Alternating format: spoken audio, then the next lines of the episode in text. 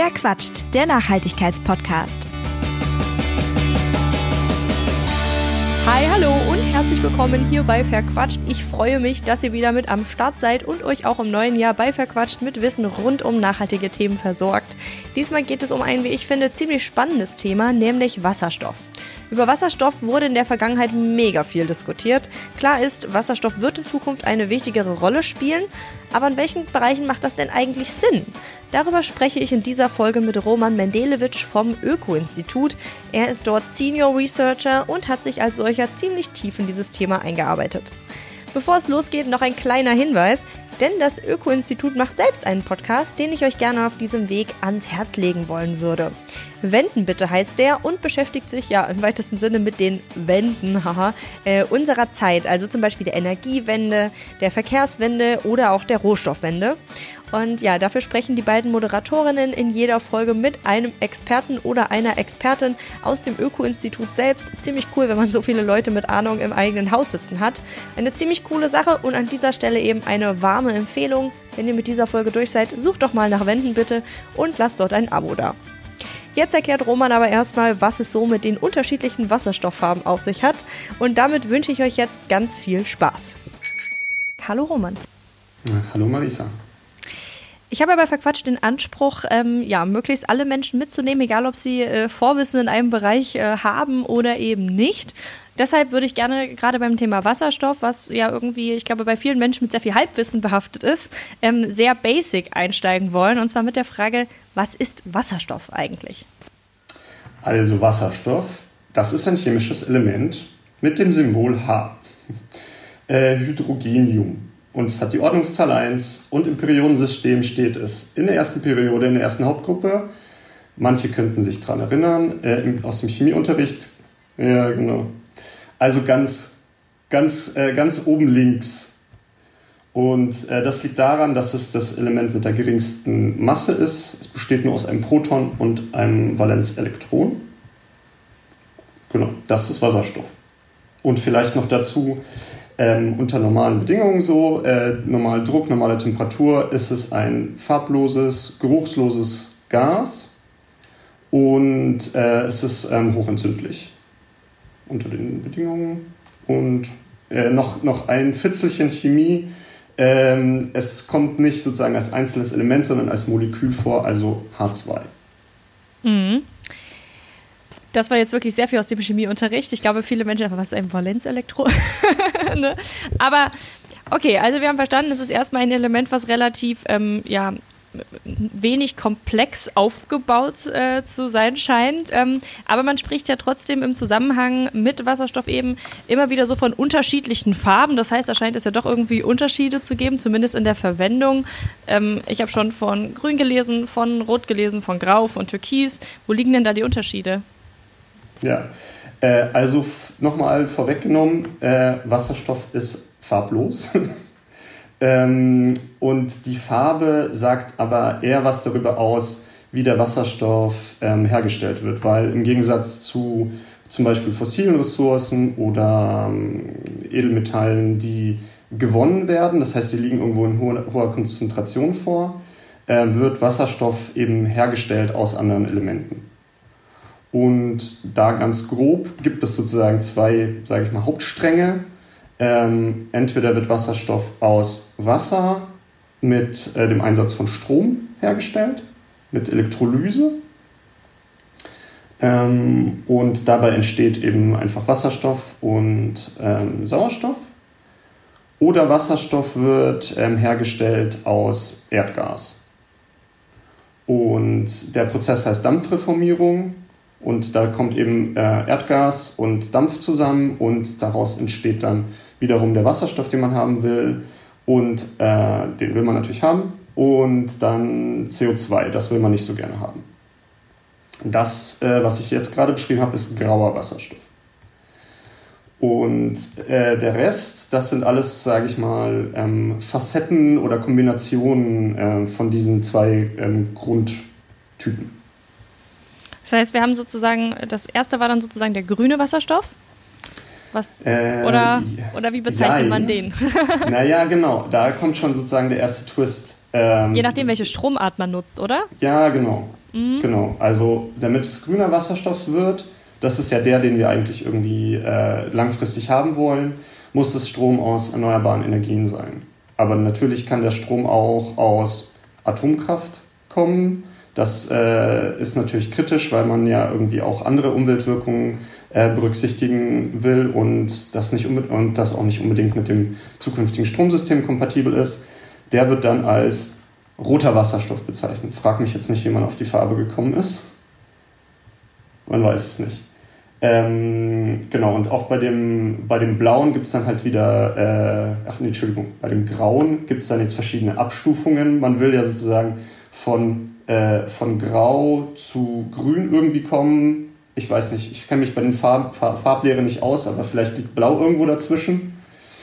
Ähm, dann gibt es äh, eben den blauen Wasserstoff, der basiert auch auf Erdgas und ähm, man schaltet quasi nochmal eine zusätzliche Stufe dazu, nämlich, ähm, ich habe ja gesagt, es wird Wasserstoff und CO2 produziert und man schaltet eben eine zusätzliche Stufe dazu, die das CO2 abscheidet und dann muss man es abtransportieren und langfristig unter der Erde speichern, damit eben das CO2 nicht klimawirksam wird und dann hat man blauen Wasserstoff. Okay, also sehr kompliziert, die Farben hängen aber damit zusammen, wie der, wie der Wasserstoff im Endeffekt sozusagen gewonnen wurde. Und wahrscheinlich gibt es da auch Unterschiede in den Bezeichnungen, je nachdem irgendwie, wen man liest, oder? Also wenn es dann irgendwie manchmal blau, manchmal türkis. Ähm, ja, also ich glaube, so vor, als sozusagen so die, die aktuelle Wasserstoffwelle äh, angeschwappt kam, ging es, glaube ich, recht wild, schon recht wild durcheinander. Jetzt sind es schon relativ feststehende Begriffe, also ähm, Grau ist ein feststehender Begriff eben aus ähm, Erdgas ohne CO2-Abscheidung. Blau ähm, aus Erdgas mit CO2-Abscheidung. Grün ähm, mit, dem Einsatz, mit Elektrolyse und dem Einsatz von erneuerbaren Energien. Und Türkis, das ist jetzt wieder so eine Sonderlocke. Äh, das ist äh, wahrscheinlich wieder farblich die Mischung aus Blau und Grün vielleicht. Weiß ich nicht. Ja, doch, ich glaube, Türkis ja? liegt zwischen Blau und Grün. Ja, ja. Ähm, das ist nochmal ein ganz anderer oder ein ähnlicher Twist, auch auf Basis von, äh, von Erdgas. Aber ähm, in dem Prozess wird äh, Wasserstoff ohne Beigabe von Sauerstoff äh, sozusagen ähm, hergestellt, auch wieder aus Erdgas. Und das Erdgas wird zerpflückt in seine Einzelteile, nämlich Wasserstoff und festen Kohlenstoff. Und dann hat man wieder nicht das Problem, dass eben CO2 in die Atmosphäre entweicht, weil man hat halt, äh, ich sage jetzt mal ganz blöd, äh, das Innere von einem Bleistift, also Graphit. Okay. Okay, wir sollten am besten so ein Farbrad irgendwie aufsetzen, um das nochmal sozusagen mit der Farbenlehre irgendwie in Verbindung zu bringen und zu klären, was das bedeutet. Aber vielleicht merken wir uns jetzt erstmal für den, äh, fürs äh, ja, kommende Gespräch, grüner Wasserstoff aus erneuerbaren Energien und Elektrolyse ist das, was wir wollen. Also langfristig zumindest. Und ähm, gerade der wird ja eben auch in unterschiedlichen Gebieten so als ja, mögliche klimaneutrale Lösung präsentiert oder zumindest diskutiert, sage ich mal. Ähm, zum Beispiel in Teilen des Verkehrssektors oder eben auch in der Industrie. Wie kann denn Wasserstoff in diesen Bereichen äh, ja, theoretisch zum Einsatz kommen? Äh, ja, also es, die, die ähm, Fantasie der, der Fantasie der Menschen ist grundsätzlich kein, sind grundsätzlich keine Grenzen gesetzt, sag ich mal. Also es gibt ganz, ganz viele unterschiedliche Einsatzmöglichkeiten und Ideen, aber ich kann mal so ein bisschen die abklappern, die, äh, die, so, die sich gesetzt haben und die jetzt, äh, die jetzt gängig sind. Also ähm, einmal so ganz grob der Block, wo Wasserstoff als Brennstoff eingesetzt wird, also äh, quasi ja, verbrannt wird ähm, das ist einmal der Bereich der, äh, der, Strom, äh, äh, der Strom- und Wärmeerzeugung, ähm, sowohl getrennt, also sozusagen zur Strom- oder zur Wärmeproduktion, als auch gekoppelt äh, in der Kraft-Wärme-Kopplung. Also quasi den Einsatz in den heutigen ähm, Kraftwerken und, und, und Heizkesseln und um das zu tun, braucht man eigentlich gar, gar keine, also keine jetzt äh, transformativen Anpassungen. Man muss ein bisschen die Technologie umstellen, aber im Grunde funktioniert es dann so ähnlich wie mit Erdgas. sage ich mal. Ist das dann auch sozusagen die Anwendung, wie man sich das in einem Wasserstoffauto vorstellt? Also, dass das sozusagen entzündet wird und dann es als Abfallprodukt Wasser äh, in der, also entsteht als Abfallprodukt Wasser? Also genau, äh, diese Verbrennung, das wäre genau so, dass äh, ähm, aber im Auto ähm, ist eigentlich die Idee, das anders einzusetzen, nämlich in der Brennstoffzelle.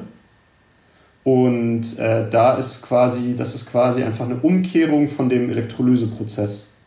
Man nimmt ähm, äh, Wasserstoff und Sauerstoff ähm, und äh, lässt es sozusagen in, diesem, äh, in, in der Brennstoffzelle reagieren und raus kommt Strom. Den Strom nimmt man dann dazu, um den Elektromotor anzutreiben und Wasser als, als sage ich mal, Abfallprodukt. Ähm, genau.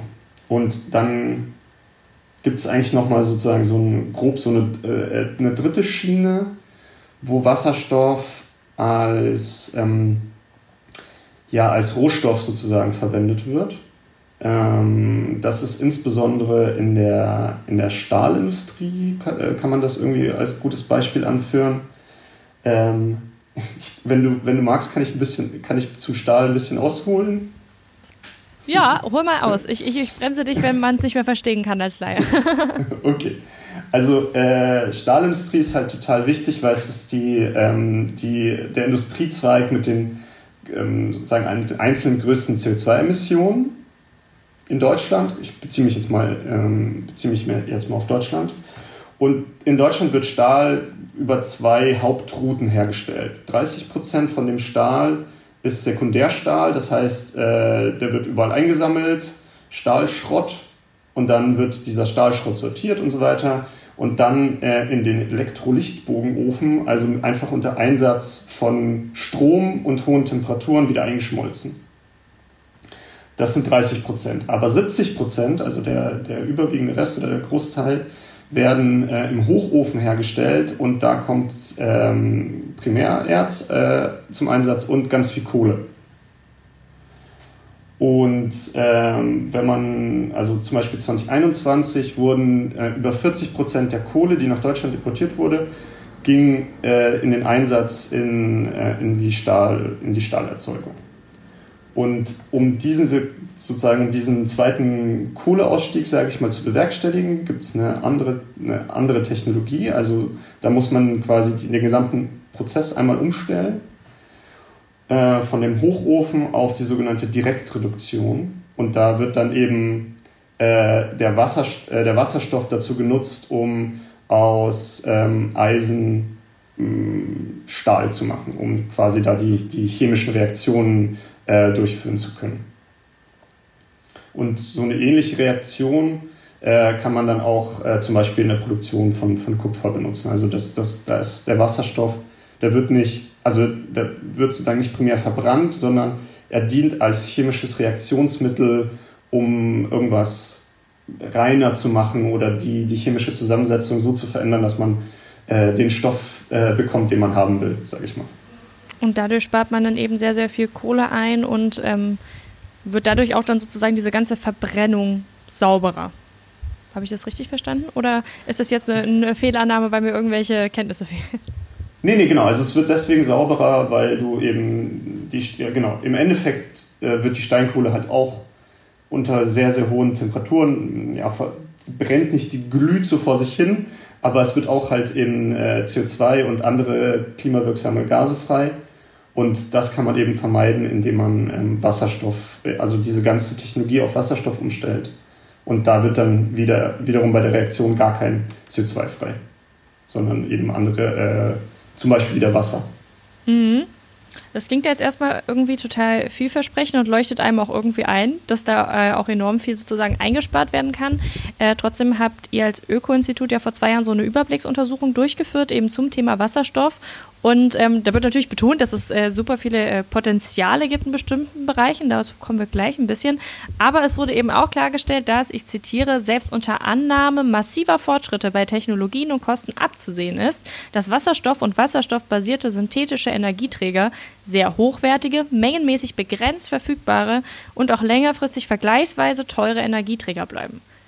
Woran liegt das? Weil man würde ja erstmal denken, okay, Wasser ist ja viel vorhanden. Sauerstoff ist auch relativ viel vorhanden. Da macht man halt viel Elektrolyse und dann hat man halt ganz, ganz viel Wasserstoff irgendwie. Ähm, aber das scheint ja eine Fehlannahme zu sein. Äh, ja, das Problem ist sozusagen äh, ein bisschen der, der Mismatch zwischen dem, dem Orten der, des besten Angebots und der Nachfrage. Ähm, und also ich versuche es mal ein bisschen zu äh, wieder zu strukturieren. Äh, ich habe ja sozusagen diese ähm, zwei Hauptpfade beschrieben, einmal den grünen Wasserstoff und einmal den blauen Wasserstoff. Ähm, beide sind ja mit relativ, also grüne Wasserstoff mit gar keinen CO2-Emissionen, blauer Wasserstoff mit relativ wenig äh, CO2-Emissionen behaftet. Ähm, und die haben aber beide so ihre Problemchen, sage ich mal, warum, man, warum die nicht unbegrenzt zur Verfügung stehen. Beim grünen Wasserstoff sind es im Endeffekt ähm, drei Komponenten. Einmal ist ähm, die Elektrolyse so wie, ähm, ich glaube auch, also ich kann mich irgendwie grob erinnern, dass ich glaube ich auch so ein Elektrolyse-Experiment mal in der Schule gemacht habe. Also das heißt sozusagen im Labor, äh, der Laborgröße funktioniert das. Aber ähm, so als großtechnische Anlage äh, im Gigawatt-Bereich gibt es das noch nicht. Und ähm, im, im, Moment sind eben die Kosten total hoch dafür, die, äh, diese Elektrolyseanlagen herzustellen. Es gibt total großes Potenzial, die Kosten in Zukunft zu drücken, aber da muss man erstmal hinkommen. Und der, äh, der zweite, die zweite Komponente ist der Strom. Ich habe ja gesagt, ähm, Strom ist der Hauptinputfaktor in die, äh, in die Elektrolyse und der soll natürlich aus erneuerbaren Energien kommen. Da ist dann wieder die einmal die Komponente, ja, was kostet denn die Windkraftanlage oder die, äh, die PV-Anlage? Und in der Vergangenheit gab es da große Kostenreduktionen ähm, und die sind auch für die Zukunft äh, prognostiziert. So, also da sind sozusagen eher, eher positiv gestimmt. Jetzt will man aber natürlich dorthin gehen, wo der Strom möglichst äh, viel und günstig produziert werden kann aus erneuerbaren Energien. Mm, und das heißt dorthin, wo die Sonne viel scheint und wo der Wind viel weht.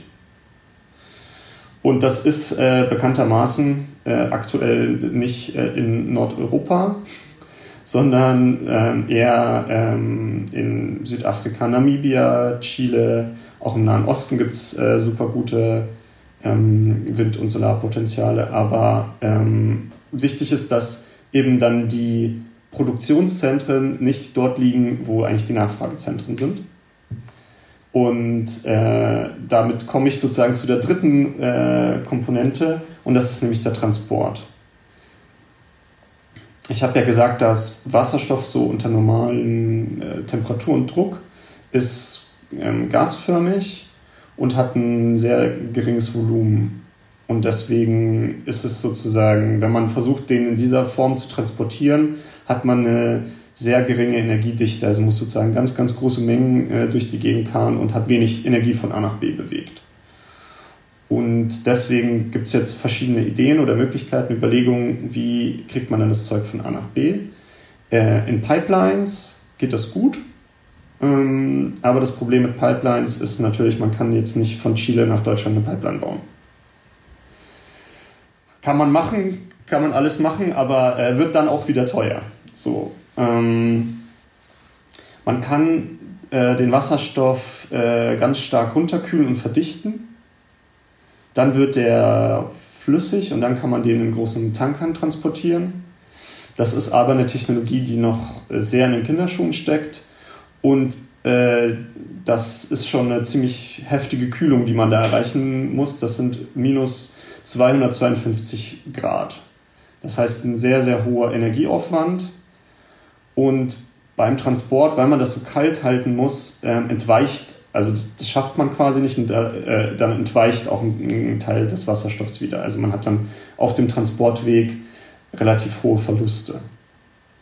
Und dann gibt es jetzt noch den Twist, ähm, man transportiert nicht äh, Wasserstoff, sondern Wasserstoff, sogenannte Wasserstoffderivate, also Produkte, die man aus dem Wasserstoff herstellen kann. Eins davon ist zum Beispiel Ammoniak äh, chemisch äh, H, äh, NH3, also Stickstoff und drei Wasserstoffatome. Den Stickstoff kriegt man einfach aus der Luft und dann gibt es so ein, äh, also so wird heute auch Ammoniak hergestellt. Man nimmt Wasserstoff und Stickstoff aus der Luft und im Haber-Bosch-Verfahren, wer sich das merken will, äh, äh, wird dann eben ähm, Ammoniak daraus hergestellt. Und Ammoniak muss nicht so, äh, muss nicht so doll runtergekühlt werden, ist äh, bei minus 30 Grad schon flüssig und es gibt halt jetzt schon einen bestehenden Weltmarkt und Transportinfrastruktur für Ammoniak. Dann ist aber wieder das Problem, brauche ich denn für meinen finalen Prozess, äh, brauche ich da jetzt Wasserstoff oder kann ich da zum Beispiel auch Ammoniak nutzen? Wenn ich Ammoniak nutzen kann, dann, dann bin ich fein raus, dann habe ich sozusagen, sage ich mal, das Transportproblem zumindest ein bisschen umschifft. Aber wenn ich dann aus diesem Ammoniak wieder Wasserstoff herstellen muss, dann habe ich wieder einen ziemlichen Energieeinsatz und habe wieder hohe, äh, wieder hohe Kosten. Also sozusagen so dieses Problem, wie bekomme ich die, die, die, diese Energie dorthin, wo ich sie dann wirklich brauche, das ist quasi ähm, der Knackpunkt mit dem grünen Wasserstoff. Ähm, und beim blauen Wasserstoff ist es so ein bisschen zweischneidig. Da kannst du ja, ähm, da ist die Frage, wo wird dieser Wasserstoff ähm, produziert? Wenn du es jetzt in dem Land, also sagen wir mal zum Beispiel im Nahen Osten gibt es große Gasvorkommen. Wenn jetzt äh, direkt im, äh, zum Beispiel Saudi-Arabien äh, vor Ort ähm, in der Dampfreformierung äh, aus Erdgas äh, dann Wasserstoff äh, herstellt und das CO2 abscheidet. Ähm, dann muss es vor Ort gucken, was mache ich mit dem CO2. Mm, und äh, dann wird das, das transportierte Gut ist dann wieder Wasserstoff. Dann habe ich wieder dieselben Probleme, die ich vorher mit dem grünen Wasserstoff hatte. Oder ähm, ich transportiere Erdgas nach Europa, sage ich mal zum Beispiel, nach Deutschland und mache diese Umwandlung in, äh, an der Küste zum Beispiel in, in, Deutschland. Also da stelle ich dann aus Erdgas äh, Wasserstoff äh, her und trenne das CO2 ab. Muss ich wieder irgendwas mit diesem CO2 machen. Und da ist der, wiederum der begrenzende Faktor die Einspeisekapazität der, der Speicher für dieses CO2. Also es gibt die Technologie, aber die ist noch nicht besonders entwickelt und ich muss sozusagen immer eine einzelne, also eine einzelne Bohrung machen, um dann dieses CO2 in den Speicher injizieren zu können. Also auch da ist sozusagen die, ähm, ja, die, die, die Verfügbarkeit begrenzt. Also ja, zusammengefasst, äh, mengenmäßig begrenzt, weil ähm, grüner Wasserstoff steckt noch in den Kinderschuhen und der blaue Wasserstoff ist durch die Einspeisekakapazitäten beschränkt und langfristig teuer, weil ich hohe Transportdistanzen habe und ähm, entweder aufwendig umwandeln muss oder aufwendig kühlen muss. Das ist auf jeden Fall ein äh, ja, ein, ein sehr, sehr stark limitierender Faktor oder mehrere stark limitierende Faktoren. Ähm, vielen Dank für die super ausführliche und trotzdem total äh, verständliche Erklärung an der Stelle, weil ähm, sind ja doch viele Sachen, die da irgendwie ähm, ja, zusammenkommen, sag ich mal. In welchen Bereichen macht es denn so Stand heute dann überhaupt Sinn, also ökologisch wie ökonomisch äh, Wasserstoff einzusetzen? Mm, also ich ich gehe jetzt vielleicht mal einfach die, die Sektoren so des Energiesystems durch. Ähm, ich fange einfach mit äh, dem Stromsystem an. Das, äh, das ist mir am nächsten, da komme ich her, sage ich mal. Ähm, und auch in einem Stromsystem mit 100% Erneuerbaren zum Beispiel ähm, wird es einen Bedarf an regelbarer Leistung geben. Das heißt, äh, wenn der Wind nicht weht und die Sonne nicht scheint, brauchen wir trotzdem Strom und wir müssen auch äh, Schwankungen ausgleichen können. Und hier spielen wasserstoffgefeuerte Kraftwerke eben können eine große Rolle spielen. Und auch in der großstädtischen Strom- und Wärmeversorgung ähm, können wasserstoffgefeuerte KWK-Anlagen eine Rolle spielen. Da wurden jetzt ähm, so die ersten Weichenstellungen gestellt. In dem Förderprogramm für diese Kraft-Wärme-Kopplungsanlagen gibt es jetzt äh, einen Passus, der sagt, die die großen Anlagen, die jetzt neu gebaut werden, die, die dürfen oder die müssen so gebaut werden, dass sie auch auf, Wasser, auf Wasserstoff funktionieren. Und dann äh, mein zweites Lieblingsthema, die Eisen- und Stahlerzeugung. Ähm, das würde ich auch äh, ganz hoch ranken ähm, für die Umstellung eben von der kohleabhängigen Hoch Hochofenroute auf die Direktreduktion.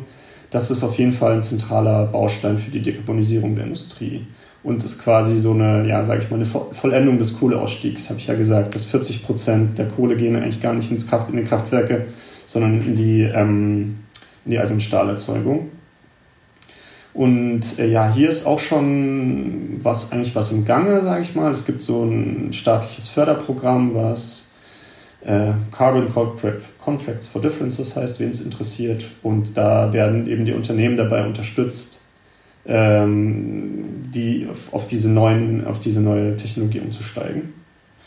Ähm, in der Chemieindustrie ähm, ist Wasserstoff heute schon ein wichtiger Baustein. Ähm, so als äh, Ausgangsprodukt wird dann weiterverarbeitet, eben zum Beispiel zu Ammoniak. Und dort äh, den heute grauen Wasserstoff, also der einfach äh, aus Erdgas mit CO2-Emissionen hergestellt wird, zu ersetzen, ist auch ökonomisch und ökologisch total sinnvoll. Ja, und dann äh, würde ich vielleicht noch den, den Flugverkehr nennen. Ähm, hier ist natürlich die sinnvollste Maßnahme, einfach auf äh, Flugreisen zu verzichten. Aber äh, so drüber hinaus gibt es jetzt keine so, so riesen Alternativen dazu, ähm, wasserstoffbasiertes Kerosin herzustellen.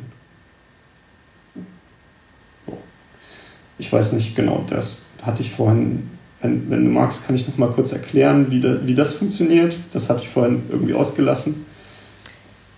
Alles gut, Aber also ich finde es schon mal spannend. Das war äh, gerade so mein Gedanke, als du angefangen hast, ähm, dass diese ganzen Anwendungen, so in der Stahlindustrie zum Beispiel ähm, oder eben als Speicherstoff, ähm, ich finde, die sind im Mainstream viel weniger präsent als dieses Thema Fliegen. Also, ne, also so vom, äh, vom ähm, ähm, ja, einfach weil äh, man, glaube glaub ich, alle sich irgendwie fragen, okay, ja, Flugverkehr, wir werden es wohl nicht hinkriegen, dass äh, keiner mehr fliegt, realistisch gesehen. Also müssen wir irgendeine Lösung finden. Hm, wie sieht die aus? E ist jetzt nicht unbedingt, äh, ja, viel, äh, vielversprechend, sag ich mal.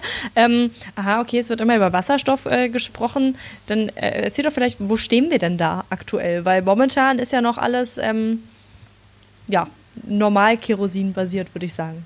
Ja, ja, genau. Also, ähm, ja, ich würde sagen, äh, in, auch wieder in den, in, an den Anfängen, aber die richtigen Weichen sind da, sage ich mal, schon, schon gestellt auch hier wieder würde ich mal sozusagen die zwei Seiten angucken. Einmal so ein bisschen die, die Angebotsnachfrage, gibt es denn jetzt überhaupt irgendwie wasserstoffbasiertes Kerosin? Und dann einmal die, ähm, die Nachfrageseite, wird das, wäre, würde das denn irgendwo eingesetzt werden, wenn es das denn gäbe? Mm, auf der Nachfrageseite ist es so, dass wir ab 2026 äh, äh, in Deutschland ähm, feste Quoten für den Einsatz nachhaltiger Flugkraftstoffe haben.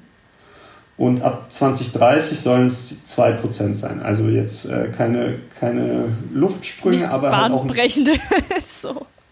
Genau, aber halt auch nicht null. Also man muss sozusagen irgendwo, man muss irgendwo anfangen, weil ähm, äh, wenn ich jetzt sozusagen auf der, auf, zu der Angebotsseite komme, es gibt halt, es gibt Firmen wie Sunfire oder ClimateWorks, die haben erfolgreich erste Pilotanlagen getestet und stellen äh, synthetischen Kraftstoffe eben in einem, äh, ja, das kann man mit der Hand noch wegtragen, so ungefähr in dem Maßstab her.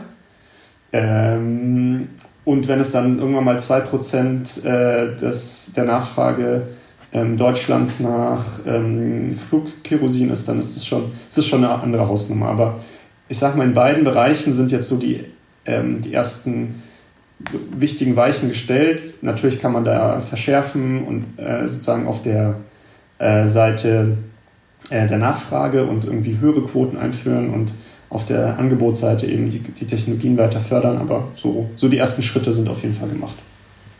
Na, gerade wenn du sagst, dass halt äh, sozusagen die Angebotsseite einfach noch nicht äh, vorhanden ist jetzt im Maßstab, den man bräuchte, da klingen die 2% dann doch so halbwegs ambitioniert, sage ich mal. Weil erstmal so, ja, 2%, ach komm, hier, äh, ja, ja, Witz, genau. oder? Ne, ähm, come on, 2030, hallo, das ist äh, noch acht Jahre hin, aber klar, wenn das natürlich so ist, ähm, ja, ist schwierig.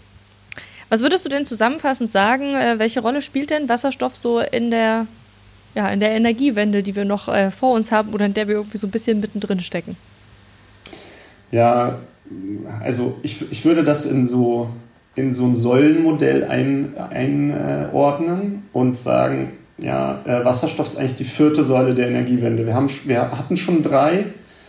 Die erste ist ähm, Energieeffizienz, das heißt einfach entweder äh, den, die Nachfrage sozusagen ver verzichten oder das, was, was eben was man äh, herstellen und konsumieren möchte, mit weniger Energieeinsatz produzieren und erreichen. Die zweite Säule sind die erneuerbaren Energien. Die hängen ganz eng zusammen mit der dritten Säule Elektrifizierung.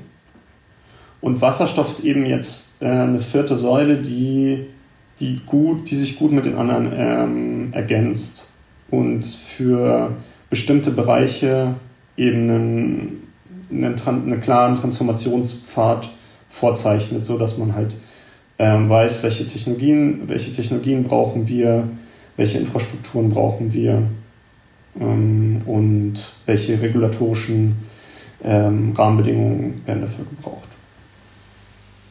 Und du siehst aber zum Beispiel, hast du ja auch jetzt nicht genannt in der Aufzählung, du siehst zum Beispiel Wasserstoffautos jetzt nicht als äh, flächendeckende Zukunftstechnologie, weil das ja auch so eine Frage ist. Da wurde ja jetzt auch total lange drüber gestritten. Ich habe das Gefühl, inzwischen ist dieser Streit so ein bisschen mehr oder minder beigelegt, weil sich das so ein bisschen erübrigt hat ähm, und so diese Entscheidung für E-Autos gefallen ist. Aber du würdest auch sagen, das ist sozusagen die richtige Entscheidung.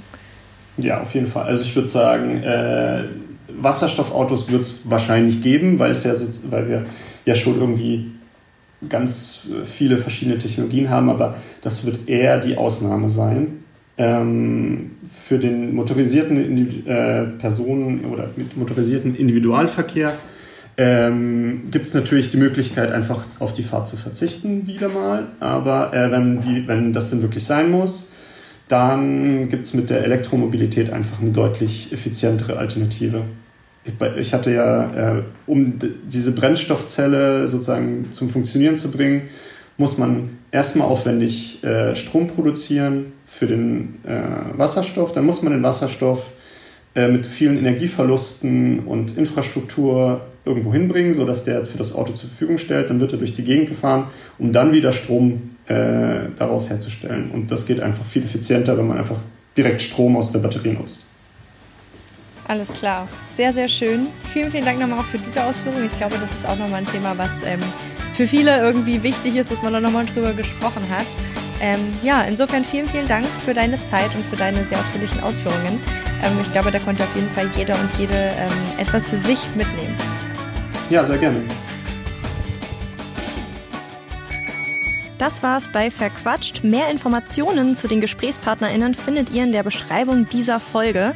Falls es euch gefallen hat, würde ich mich sehr freuen, wenn ihr eine Bewertung hinterlasst oder euren Freunden von dem Podcast erzählt und damit hoffentlich bis zum nächsten Mal. Verquatscht, der Nachhaltigkeitspodcast.